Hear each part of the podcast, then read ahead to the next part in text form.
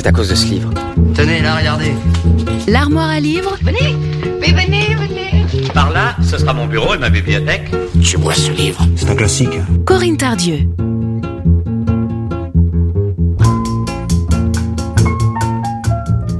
Bonjour à toutes et à tous. Aujourd'hui, dans l'armoire à livres, j'ai retrouvé le très beau roman de Fatou Diomé, Celles qui attendent. Celles qui attendent, c'est l'histoire d'Aram de Bounia, mère de deux fils partis clandestinement pour l'Europe. Chacune était la sentinelle vouée et dévouée à la sauvegarde des siens, le pilier qui tenait la demeure sur les galeries creusées par l'absence.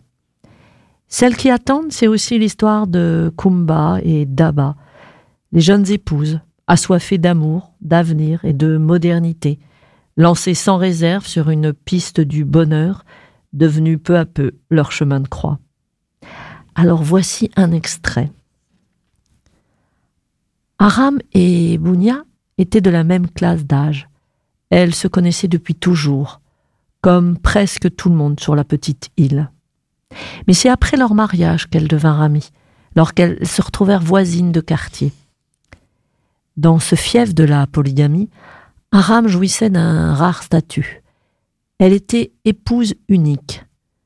Malgré un tel privilège, aucune femme de l'île au courant des arcanes de sa biographie ne lui enviait son sort.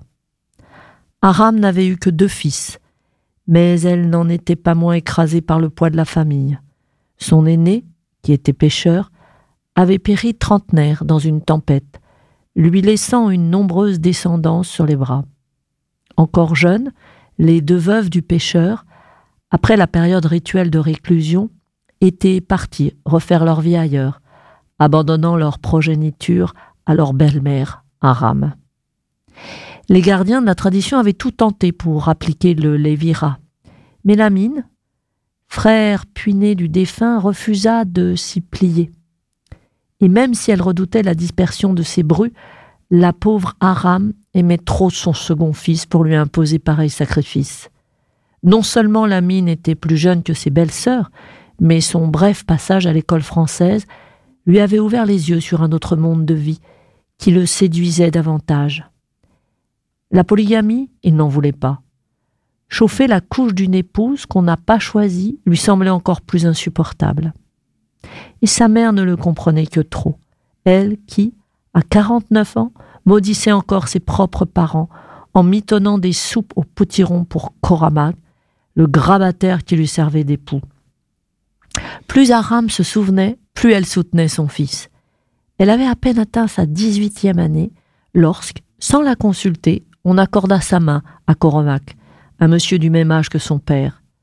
Depuis, supporter ce mariage fut son héroïsme du quotidien.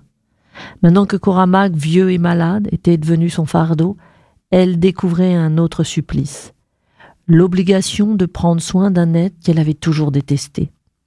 Non seulement elle s'y astreignait, mais elle feignait même la compassion, par respect pour les deux fils qu'elle lui avait donnés. Dire qu'aucun d'eux n'était plus là pour l'apaiser. Cette pensée, qu'elle refoulait autant qu'elle le pouvait, remontait et s'imposait à elle, à l'improviste.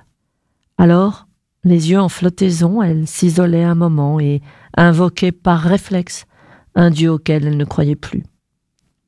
Les soucis étaient nombreux à malmener son cœur, mais l'ange Gabriel n'était jamais venu proposer un agneau pour la sauver. Aussi, dès qu'elle retrouvait un peu de calme, elle minimisait sa douleur et, avec la résolution d'un général japonais, faisait face aux difficultés du jour. Vivre, elle n'en pouvait plus, mais l'impossibilité d'abandonner ceux qui vivaient, grâce à elle, la tenait en alerte permanente et requérait toutes ses forces. La survie des autres, c'était son sacerdoce. C'était Celles qui attendent de Fatou Diomé. Bonne lecture et bonne écoute sur Sun. L'armoire à livres, tous les mardis sur Sun.